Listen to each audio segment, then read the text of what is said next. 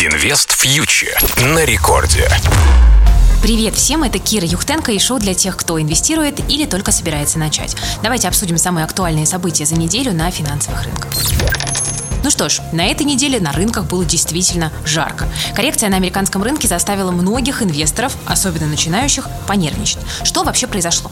Есть некая надежда на восстановление экономики. Инфляционные ожидания растут. И это напомнило рынкам о том, что неизбежно в будущем Федеральная резервная система будет повышать процентные ставки. Рано или поздно это случится.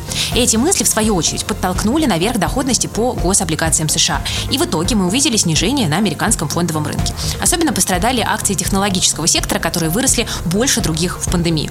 Но все-таки назвать происходящее каким-то обвалом или разворотом рынка вниз язык все-таки не поворачивается. Посмотрите просто на месячный график по индексу NASDAQ. Пока то, что мы наблюдаем, это лишь небольшая коррекция в рамках довольно устойчивого растущего тренда. При этом, например, промышленный сектор, энергетика, финансы завершили неделю в плюсе, в отличие от технологий. А еще в США, кстати, закончился сезон отчетности, и по итогам мы видим, что 95% компаний превзошли прогнозы по прибыли. Да, конечно, отчетами и ожиданиями по ним можно манипулировать, но, тем не менее, дела в бизнесе, особенно у технологических компаний, по-прежнему идут весьма неплохо. В общем, друзья, конечно, хрустального шара для предсказаний у меня нет, но лично для меня коррекция на этой неделе стала поводом усреднить позиции по некоторым активам, то есть докупить качественные акции, которые уже есть в моих портфелях и которые проседают. Но были также и рискованные покупки. Например, я взяла акции компании Palantir, которые просели со своих январских максимумов уже на 40%. Это не рекомендация, просто рассказываю, как я сейчас рассуждаю.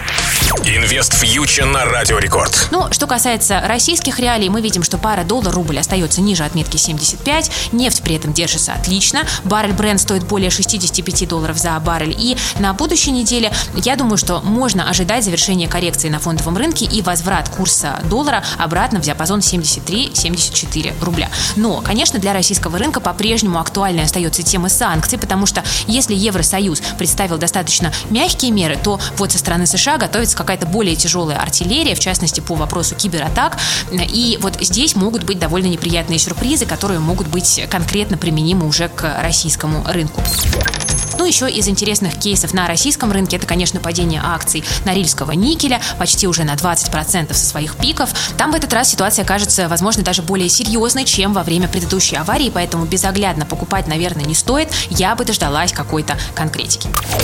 Ну что ж, друзья, на этом у меня на сегодня все. Спасибо. С вами была Кира Юхтенко специально для Радио Рекорд. Присоединяйтесь, пожалуйста, к нашему проекту Invest Future на YouTube и в Telegram. Инвестируйте с умом и берегите свои деньги.